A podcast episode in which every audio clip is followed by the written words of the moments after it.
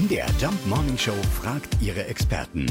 Fakt oder Fake? Ja, haben Igel wirklich keine Stacheln? Und was ist das Pieksige dann bitte sonst? Äh, Kerstin Neumann vom BUND in Thüringen, die kennt sich mit Igeln aus und mit ihren kleinen Geheimnissen. Es ist tatsächlich so, ja. Also Igeln haben stachelige Haare, vielleicht kann man das so sagen.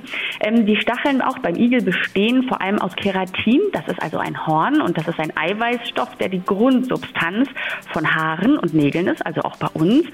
Und deswegen kann man schon sagen, dass Igel eigentlich Haare haben, vielleicht so zusammengewachsene Haare, denn die Stacheln oder Haare von Igeln sind innen hohl. Das ist ganz wichtig, weil sonst wäre das auch viel zu schwer für den kleinen Kerl. Der hat ja immerhin 5000 bis 7000 Stacheln, das ist ja schon eine ganze Menge. Und ähm, so sind die innen hohl, wärmen zwar auch nicht, deswegen hat er noch ein kleines Unterfutter, aber das Wichtigste der Stachel ist ja, dass sie ihn schützen und das tun sie. Ja, das tun sie. Wenn ihr aber doch das Gefühl habt, ein Igel braucht Hilfe, dann wendet euch zum Beispiel an den BUND in eurer Nähe. Fakt oder Fake? Jeden Morgen in der MDR Jump Morning Show. Mit Sarah von Neuburg und Lars Christian Karde. Und jederzeit in der ARD Audiothek.